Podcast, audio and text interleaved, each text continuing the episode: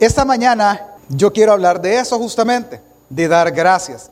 La enseñanza del día de ahora se titula Glorifícalo con acción de gracias. Mire, he oído tantas, tantas formas de dar gracias que no va a ser mi intención decir que es malo o que es bueno, que está bien o que está mal. Por ejemplo, he visto personas que cuando cumplen años, ellos dan cierta cantidad de dinero a la iglesia por cada año en acción de gracias. He visto también como otros hacen cenas para dar gracias. He visto eh, personas que iban ofrendas a las iglesias o ayudas a las iglesias dando gracias y otros hacen cultos de acciones de gracia y normalmente incluyen obviamente comida. Yo no voy a decir que esto está mal o que está bien, no, porque sin duda alguna lo que sí yo voy a rescatar es la intención del corazón en dar gracias. Eso es aplaudible y loable, hermano, y qué bueno. Pero lo que a mí me parece curioso es lo siguiente, es que, por ejemplo, Dios obra de alguna manera sobrenatural en su vida y usted está sumamente agradecido. Entonces dice, Dios ha sido bueno para conmigo, voy a dar una acción de gracias y voy a invitar a comer a todos los hermanos. Es donde a mí no me cuadra, porque yo lo veo así. Es como que alguien me haga, eh, como que mi hermano Luis me haga un favor a mí y yo, estoy bien agradecido con mi hermano Luis, pero invito a comer a mi hermano Enrique. Me, doy a entender, eso no me da sentido a mí. En mi cabeza, yo sé que la intención mía es ser agradecido con Dios y probablemente compartir la bendición de Dios. Y está bien, yo no digo que la intención esté mal, pero muy probablemente la ejecución no está del todo bien, porque tiene que ser dirigido a Dios. Si quiere hacer una cena y darle pollo a todo el mundo, hermano, hágalo. Pero su acción de gracias debe de ir enfocado a Dios para glorificar a Dios. De eso es lo que vamos a hablar en esta mañana. Lo que deseo exponer hoy es que, nos, es que como, nosotros, como nosotros podemos mejorar nuestra acción de gracias. No es que nuestra acción de gracias esté mal, no, pero podemos mejorarla y podemos glorificar a Dios en el mismo acto. Y para eso debemos de responder varias preguntas, pero solo voy a responder dos, que creo que son las más importantes. ¿Por qué dar gracias? Ah, la Biblia dice, 1 Tesalonicenses 5, 18, dad gracias a Dios porque esta es la voluntad de Dios para con vosotros en Cristo Jesús. Dios tiene un deseo. ¿Cuál? Que demos gracias. Ese es el deseo de Dios. Eso es lo que Pablo le está diciendo a la iglesia. Y número dos, primera carta de Timoteo capítulo 4, verso 4 dice, porque todo lo que Dios creó es bueno y nada es de desecharse si se toma con acción de gracias. Entonces, en estos dos textos, aunque hay más razones para dar gracias y por qué dar gracias, yo solo le quiero decir las dos para mí más importantes. Uno es porque es el deseo de Dios. Y dos es porque Dios lo hizo todo bueno para que con nosotros en acción de gracias lo recibamos. Y la segunda pregunta que quiero contestar es, ¿cómo glorifica a Dios esto? Es que cuando nosotros damos gracias, y esta es la clave de lo que vamos a estudiar, nosotros exaltamos su gloria. Ante la ejecución o la muestra de su gloria, nosotros damos en respuesta gloria a su nombre y gracias al mismo tiempo. Mire, lo que quiero que usted se lleve como pensamiento toda su vida es que usted glorifique a Dios en todo tiempo y cumplamos así su deseo de dar gracias por todo. Lo único que debemos de hacer es ser conscientes. ¿Cómo lo vamos a aprender? Lo vamos a aprender en dos partes. Primero, yo le voy a explicar un poco acerca de su gloria. Esto lo hablé con más detalle el martes. El martes estuvimos ya en el estudio bíblico después de muchas semanas y lo expliqué el martes, pero voy a explicarlo ahora, esta parte, para que entendamos qué es glorificar a Dios. Una vez entendemos esto, entonces lo vamos a unir con la acción de gracias. Acompáñeme y sígame. Primero, ¿qué es la gloria de Dios? Es lo primero que debemos de entender. Normalmente nosotros venimos y siempre decimos, no, gloria a Dios aquí, no, gloria a Dios por lo otro. Y está bien, pero la pregunta es, ¿qué es la gloria de Dios para que nosotros queramos tratarlo? Tratemos de definir algo que es indefinible, o sea, que no se puede definir totalmente, que es su gloria. Debemos de entender que su gloria tiene dos características. Una que es intrínseca a Él. ¿Qué es algo que es intrínseco? Es algo que por default algo tiene. Por ejemplo, su carácter y mi carácter. Si usted es alegre, usted no se esfuerza por ser alegre.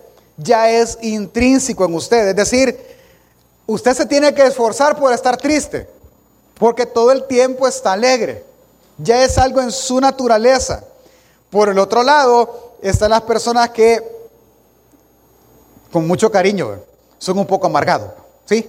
Tienen sangre ácida. Ellos no se esfuerzan por ser enojados. No, no, no. Ya son así. Intrínsecamente son así. No se esfuerzan, dicen las cosas fuertes, pero cuando dicen las cosas y las dicen fuerte y uno le dice, no, no te enojes, es que yo así soy, no, no estoy enojado, así digo yo las cosas. Yo tenía un jefe que siempre nos gritaba y alguien le dijo un día, es que no nos grité, es que yo así hablo, dijo. Es algo que está intrínseco a él, a su carácter. Entonces, la gloria de Dios es algo de él. O sea, ya está en él. Él no se esfuerza. Él no hace, voy a hacerle un milagro a este hermano, me voy a esforzar. No, simplemente lo hace porque puede, porque está dentro de él. ¿Me doy a entender? Ahora, normalmente algunas personas nos esforzamos por algo, pero él no. Él es así. Dios es glorioso. Y más que simplemente que Él es decir que Él es glorioso, es que Él es así y solamente Él es así. Le explico. Por ejemplo, Aquí, porque yo sé, habrá personas que pueden, que podemos, me voy a incluir, que podemos tocar la guitarra, ¿sí? Unos mejor que otros, sin duda alguna. Pues, por ejemplo, el, hermano Osmin estaba, tocando la guitarra y lo toca súper bien. Qué bueno. Esa es su gloria, sí, pero no es el único, hermano. Y entonces eso resta. ¿Me explico? Habrán hermanas acá que pueden cocinar muy bien, pero no es la única. ¿Me doy a entender? Antes decíamos, es que esa es su gloria y estoy de acuerdo, pero no es la única, hermano. ¿Sí?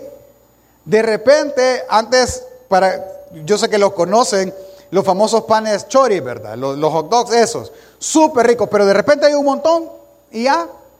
Es que no todos son iguales, sí, pero no es el único. ¿Me doy a entender? Hay variedad de cafés, sí, pastor, pero no todos los cafés son buenos, pero no es el único. Pero con Dios, solo Él es así. Solo Él es omnipotente, solo Él es omnisciente, solo Él tiene la santidad que Él tiene, es trascendente, inmanente, solo Él es así, nadie más. Por lo tal, nadie puede opacar su gloria, nadie, absolutamente nadie. En el mundo habrán personas buenas, pero habrá otra persona mejor.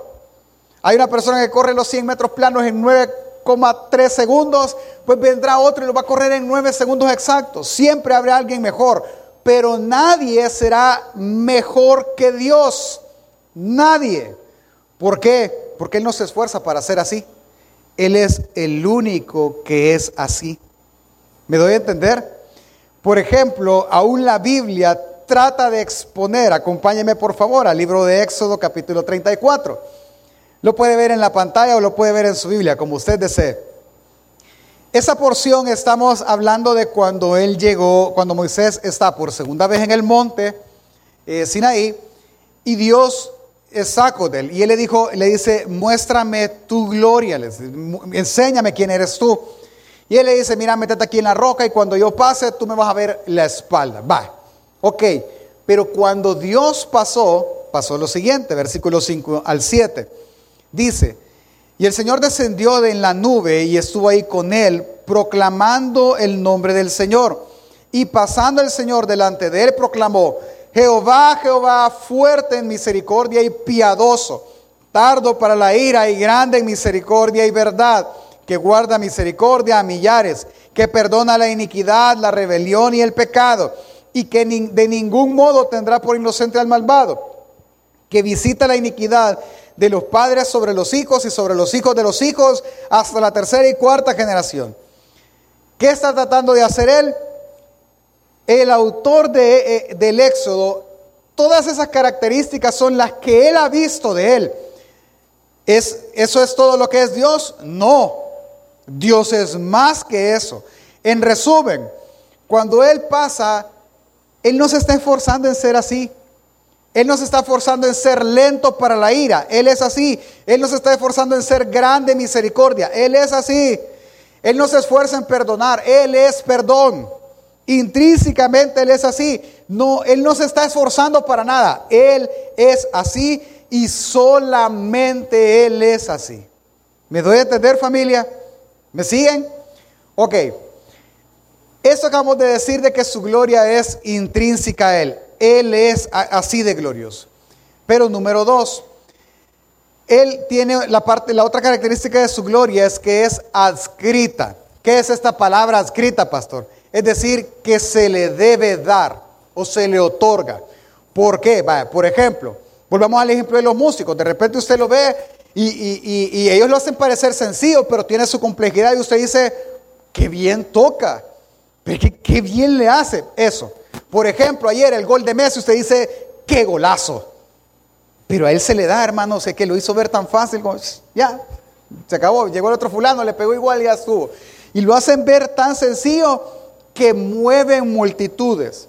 Por ejemplo, esta, persona, eh, Cristiano Ronaldo, ya está viejo, hermano, él ya, ya va de salida. Pero vea lo, lo influyente que él es todo mundo, eh, lo que ve, lo que sigue, saben cómo él celebra sus goles, pero él no me había percatado de algo. Cuando él salta y cae y mueve los brazos, no se ha fijado que todo el estadio grita. Todo el estadio. ¡Sí! ¿Qué, están, qué están atribuyéndole? Gloria.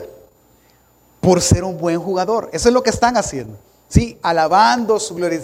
Eh, dándole o maximizando su grito. Es lo que están haciendo.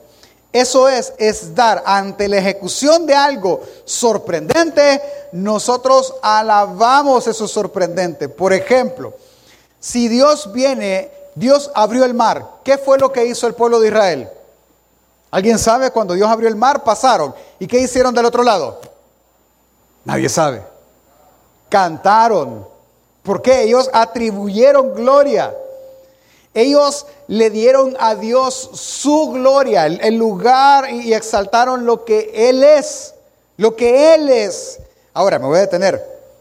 Aunque nosotros no se lo atribuyamos, hermano, Él lo es.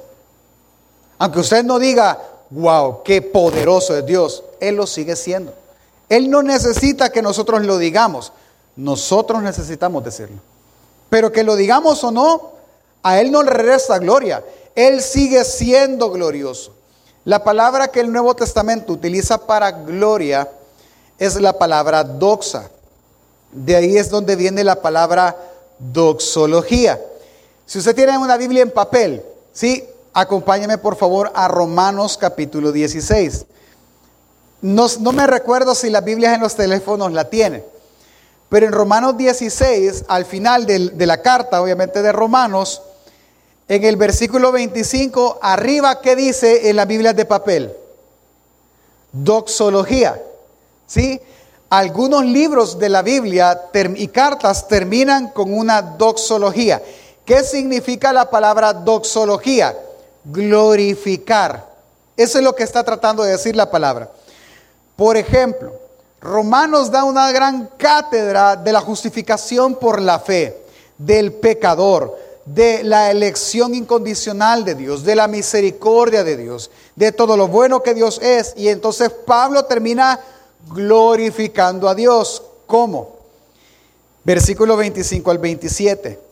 Y al que puede confirmarnos, confirmaros, según mi evangelio y la predicación de Jesucristo, según la revelación del misterio que se ha mantenido oculto desde tiempos eternos, pero que ha sido manifestado ahora y que por las escrituras de los profetas, según el mandamiento del Dios eterno, se ha dado a conocer a toda la gente para que obedezcan la fe.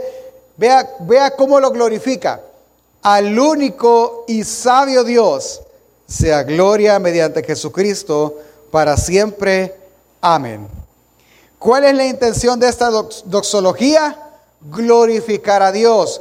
Pero ¿qué es glorificar a Dios? Es exaltar el aspecto que Él acaba de manifestar. ¿Qué manifestó en, en la carta de Romanos? Que Él es un Dios único y un Dios sabio. Y por eso Él lo exalta. Al único y sabio Dios sea gloria mediante Jesucristo. Es eso. Por ejemplo, el salmo que tanto conocemos nosotros, el Salmo 19.1.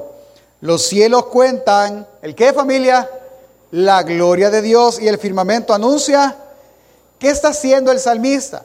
Glorificándolo, es decir, toda la naturaleza que poderosamente tú creaste, habla de ti. Eso es glorificar. Ahora, aterricémoslo y entendámoslo mejor. ¿Qué es glorificar a Dios entonces, pastor? Glorificarlo es mencionar lo más específico que usted pueda lo que Él hizo por medio de lo que Él es. Es eso. ¿Cuántos papás ya le han dicho a sus hijos o a sobrinos, quien sea, pídale perdón a, su hermano o a quien sea? Y va el niño, perdóname, pero ¿por qué le estás pidiendo perdón? No, decirle, ah, perdóname porque te aventé el cuchillo. ¿Me entiendes? Esa, eso, ser específico. Dele gracias, hijo, gracias. No, dele gracias bien. Ah, gracias porque me diste de comer. Es eso. Glorificar a Dios es ir hasta el punto de lo que Dios hizo. Es eso. Nosotros normalmente decimos gloria a Dios, pero ¿por qué? ¿Por qué gloria a Dios? ¿Qué hizo Él? Glorificarlo es hablar de lo que Él es y de lo que Él, por lo que Él es, Él hizo para con nosotros.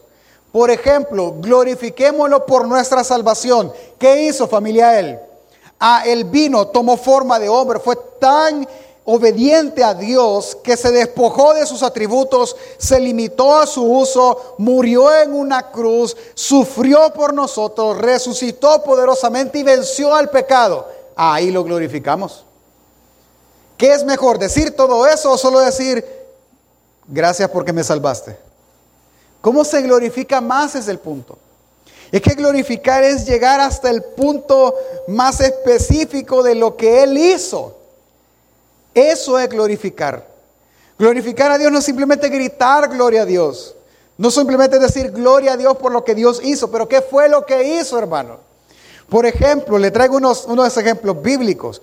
Ana, la madre del profeta Samuel. Ana no podía tener hijos, era estéril, pero cuando Dios le la convierte en mamá, ella oró a Dios. Y cuando ora a Dios, ella es específica en lo que ella, en lo que Dios hizo y lo hace cantando.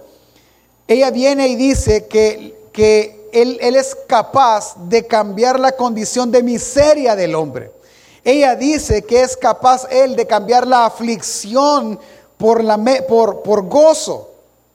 Prácticamente ella está exaltando todo lo que Dios puede hacer, cambiar lo bueno por malo, la tristeza en llanto, etc. Ella está siendo específica en eso. Es más, mire, acompáñame en la pantalla para que lo veamos bien. Déjeme leer siete versículos de la oración de Ana. Dice, versículo, capítulo 2 de Primera de Samuel, del 1 al 7. Ana oró y dijo, mi corazón se regocija en el Señor, mi poder se exalta en el Señor, mi boca se ensanchó sobre mis enemigos por cuanto me alegré en tu salvación. No hay santo como el Señor, porque no hay ninguno fuera de ti. No hay refugio como el Dios nuestro. No multipliques eh, palabras de grandeza y altanería. Cesan las palabras arrogantes de vuestra boca, porque el Dios de todo saber es el Señor y él y a él toca el pesar a las acciones. Los arcos de los fuertes fueron quebrados y los débiles se ciñeron de poder. Los saciados se alquilaron por pan y los hambrientos dejaron de tener hambre. Hasta el estéril ha dado a luz a siete y la que tenía muchos hijos languidece. El Señor mata y da vida. Él hace descender al Seol y Él hace subir. El Señor empobrece, el Señor enriquece, abate y enaltece. ¿Qué está haciendo ella? Exaltando cada cosa que ella vio del poder de Dios. Cada una de esas cosas. Eso es glorificar a Dios. Moisés abre el mar y cantan de igual manera. María fue escogida para ser la madre de nuestro Señor Jesús y ella cantó exaltando su gloria. Zacarías, el padre de Juan el Bautista, recibe la promesa de que va a ser papá, su hijo nace y él exalta los atributos de Dios. Este señor Simeón, que es el anciano que se encuentra a Jesús cuando fueron presentados, él lo toma y él dice, mis ojos han visto la salvación de Dios. Él está hablando del niño, está diciéndole, él es el Mesías, el Salvador, y mis ojos, dice, pueden irse porque he visto la gloria de Israel. He visto lo más preciado que Israel tendrá siempre. Hermanos, entendamos, glorificarlo es exaltar sus atributos, su obra, lo que Él es y lo que Él hace. Eso es glorificarlo. Por eso es que cuando cantamos, cantamos canciones que lo exalten a Él. En un último ejemplo, para entrar más aún en esto e irnos más adentro. El autor de Hebreos, Hebreos es un libro muy bonito, complejo a veces de entender por tanta referencia al Antiguo Testamento. Pero en resumen, el autor quiere exaltar la gloria de Jesús. Capítulo 1, él dice que Jesús es el resplandor de la gloria de Dios. Luego, a partir del siguiente capítulo, él va a decir cuatro cosas. Él va a decir que Jesús es mayor que los ángeles. Va a decir que Jesús es mayor que Moisés. Va a decir que Jesús es mayor que el templo. Y va a decir que Él es mayor que el sumo sacerdote porque Él es el gran sumo sacerdote. Cuando él por 12, 13 capítulos dice y explica todo esto, él termina diciendo en su doxología, Hebreos 13 del 20 al 21, y el Dios de paz que resucitó de los muertos a nuestro Señor Jesucristo, el gran pastor de las ovejas por la sangre del pacto eterno, os haga aptos para toda buena obra, para que hagáis su voluntad haciendo Él en vosotros lo que es agradable delante de Él por Jesucristo, al cual sea gloria por los siglos de los siglos. Amén. Entonces, vayamos aterrizando, porque lo que venimos a hacer es a, dar gracias. Hermano, ¿qué es glorificar? Glorificar a Dios es hablar de la gloria intrínseca de Él, es hablar de lo que Él hizo, es hablar de su obra en nosotros. Muchas veces yo oía a una persona que decía, a mí no me gusta hablar de lo que yo sufrí, sino solo de, de lo que Él es. Sí, pero lo que yo sufrí exalta lo que Él es, porque Él lo cambió. Entonces, glorificar, si usted quiere glorificar a Dios, usted lo que hace es exaltar lo que Él hizo y al mismo tiempo exalta lo que Él es, pero al mismo tiempo entonces podemos ser agradecidos con eso, atribuyéndole gloria a Él. ¿Cómo así? Acompáñeme a un texto más para ir aterrizando. Lucas capítulo 17, versículo del 11 al 9. Y aquí vamos a ir terminando rápidamente. Mire, ¿qué está pasando? Ese texto un día lo vamos a estudiar bien. Eh, en un martes, porque es muy bonita la secuencia de cosas que Lucas está poniendo.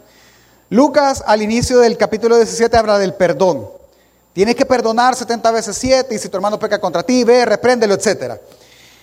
Y vienen ellos y dice, aumentanos la fe. Y entonces viene Dios y los vuelve a reprender. ¿Sí? Les dice que siervos inútiles son cuando hacen solo lo que les piden hacer. Pero ahora viene y empieza a dar un ejemplo en una parábola. ¿Cuál es la parábola? La de los diez leprosos. Vea conmigo la pantalla o su Biblia. Dice, yendo Jesús a Jerusalén pasaba entre Samaria y Galilea. Y al entrar en una aldea le salieron al encuentro diez hombres leprosos, los cuales se pararon de lejos. Los leprosos son marginados totalmente hombres pecadores, hombres que de acuerdo a la teología que hemos estudiado en Job, son hombres que algo han hecho y por eso están recibiendo el castigo de Dios. Esta es la peor condición que un hombre puede tener. Cuando vieron a Jesús, alzaron la voz diciendo, Jesús, Maestro, ten misericordia de nosotros. Cuando él los vio, les dijo, id mostraos a los sacerdotes, y aconteció que mientras iban, fueron limpiados. Entonces, ¿cuántos familia? Uno. Uno de ellos, viendo que había sido sanado, volvió, es decir, regresó. ¿Qué regresó haciendo? Léalo, ¿qué regresó haciendo? Glorificando a Dios a gran voz. Me voy a detener.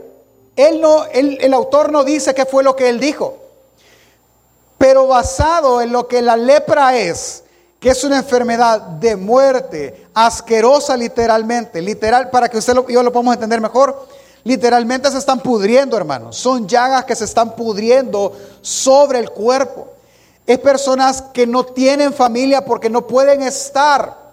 Son personas que tienen que ser aisladas, puestas en cuarentena, hasta que si por piedad de Dios son sanadas, deben de pasar un estricto proceso para reincorporarse a la sociedad.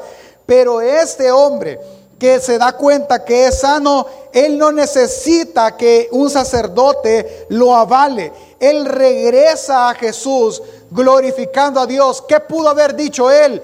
Dios es bueno. Dios me ha limpiado, Dios poderosamente me ha sanado, Dios me ha regresado mi familia, Dios me ha regresado mi salud. Y eso iba él gritando.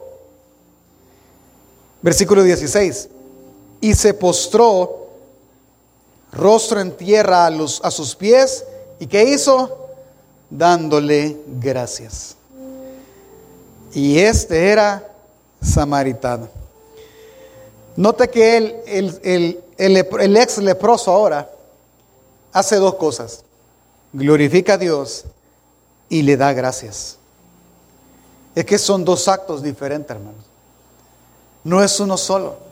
Es que yo debo de exaltar sus atributos y debo de darle gracias. Lucas nos hace notar esa diferencia. Y Lucas nos hace notar que podemos glorificar a Dios y al mismo tiempo darle gracias y mostrar la gratitud. Es que glorificar a Dios es nuestro deber y ser agradecidos debe de ser nuestra actitud. De eso se trata ahora. Damos gracias por qué, pastor? porque es la voluntad de Dios, porque es bueno todo si se toman acción de gracias, aún la enfermedad, porque Él es bueno todo el tiempo, porque Él es glorioso, por eso damos gracias. ¿Y cómo lo sabemos? ¿Cómo sabemos que Él es así? Eso es más fácil todavía contestar, porque todo el alimento que hemos tenido, hermano, durante estos 12 meses atrás, 11 meses atrás, vino de la mano de Él. La salud que tenemos vino de la mano de Él.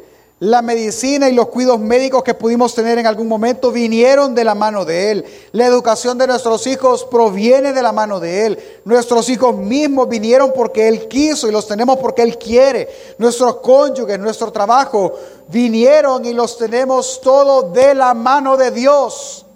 Amén familia. Pero usted debe tener cuidado en algo.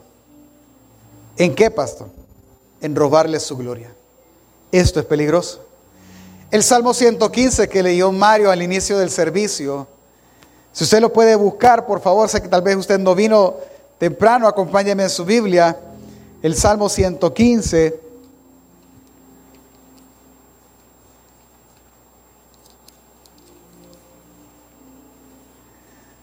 Dice, versículo 1, no a nosotros, oh Señor, no a nosotros, sino a tu nombre da gloria por tu misericordia, por tu verdad.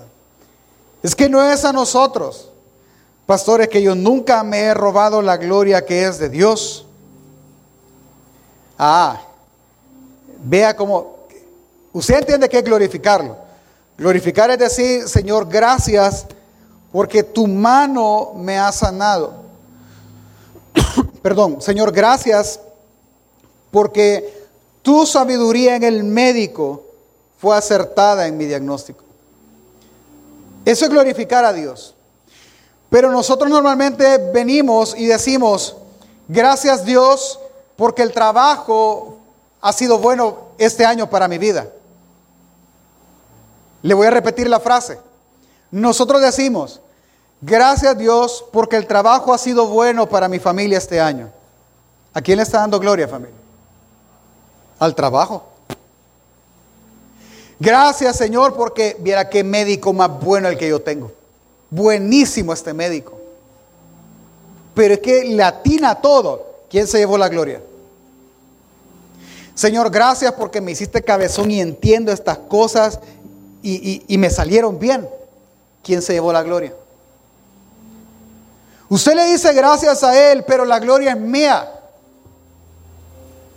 Tenga cuidado con robarle la gloria que solo le pertenece a Él, porque dice la palabra que Él no comparte su gloria con nadie. Con nadie.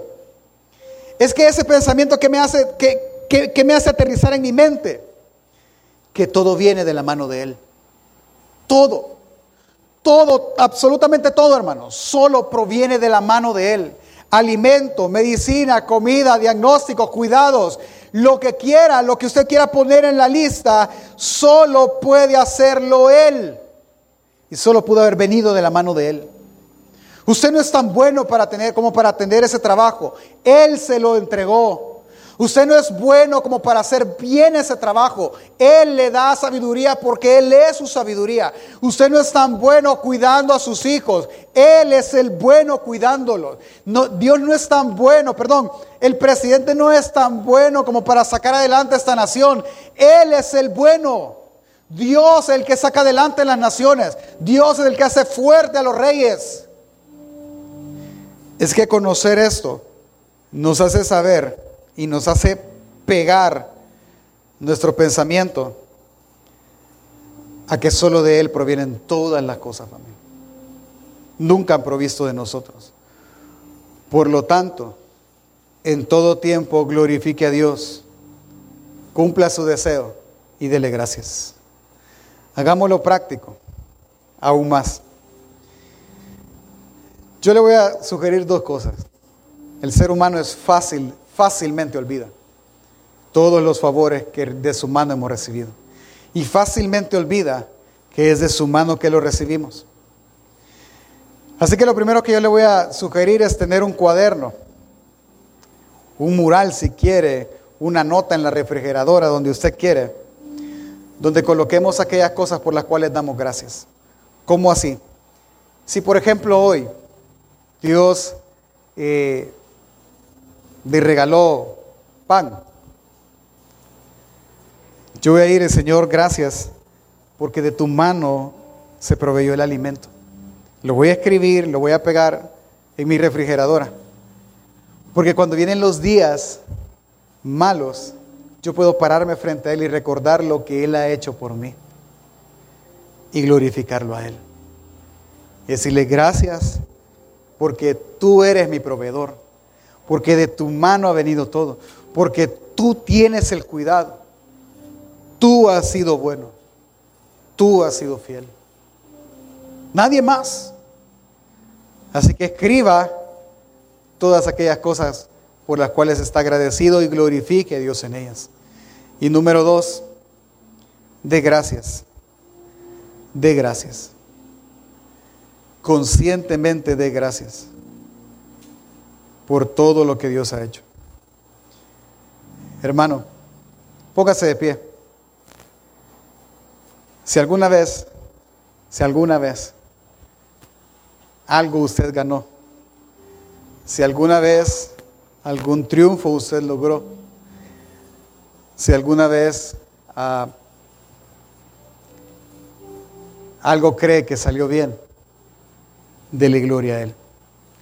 Yo le decía, le decía el martes a los hermanos, y perdone que sea este ejemplo, pero es el mejor que podemos dar. Dos le voy a dar. Supongamos que a, mi hermano Enrique, él hizo un gran trabajo, él, es, eh, maneja el torno, es mecánico, y alguien vino y en gratitud le da el 500 dólares más de lo que él cobra. Yo sé que el hermano Enrique y él va a decir, Señor, gracias por, lo que, por la provisión que tú me has dado. Eso está bien. Y él puede glorificar a Dios. porque inmerecidamente Dios le ha entregado eso. Pero falta, ¿el qué falta? La acción de gracias. ¿Cuál debería ser una buena acción de gracias que él puede dar? Diezmar sobre eso. ¿Sí? Pastor, pero yo lo que Dios me ha dado a mí no es un bien material, es mi vida. ¿Ok? Perfecto. ¿Cuántos Dios ha sido bueno en su vida? Levante la mano. ¿Cuántos dimos gracias por eso? ¿Cuál es la acción? Viva la vida para Dios entonces. Si me fallara el hígado y me tuvieran que quitar el hígado y alguien me done parte de su hígado, si por ejemplo mi suegro viniera y me donara parte de su hígado y yo me recupero, ¿sería yo agradecido si siguiera tomando? No, yo estoy desperdiciando el, el hígado de él. ¿Cuál debería ser mi acción de gracias? Vivir de manera de que mi hígado esté cuidado porque se me ha sido otorgado nuevo. Si Dios te dio una vida nueva a ti, si Dios te ha permitido cosas grandes en la vida a ti, no solamente digas gracias, no solamente glorifícalo, también da una acción de gracias, proclámalo y si es posible vívelo, porque para eso se te ha otorgado, para dar gracias. Le voy a pedir que ahí en su lugar tome dos minutos. Y usted pueda pensar en algo, en todas las cosas que en estos 11 meses, que ya el año casi terminando, Dios ha hecho en usted. Por lo que Dios le permitió lograr, por lo que Dios le permitió tener. Y si no ha dado gracias, ahí en su lugar dígale, Señor, gracias. Y glorifíquelo. Dígale, gracias porque tu mano fue la que me lo otorgó. Gracias porque tu poder fue el que lo hizo. Porque tú diste sabiduría, tú diste entendimiento, tú diste las fuerzas. Porque todo lo que pasó, que me permitieron alcanzar esas cosas, de tu mano vinieron, Señor. Ahí en su lugar, ore por un momento y medite y haga una lista y piense. Piense en lo que en lo que Dios ha logrado, en lo que Dios hizo. Por lo cual deba usted darle gracias, glorificarlo y dar una acción de gracias.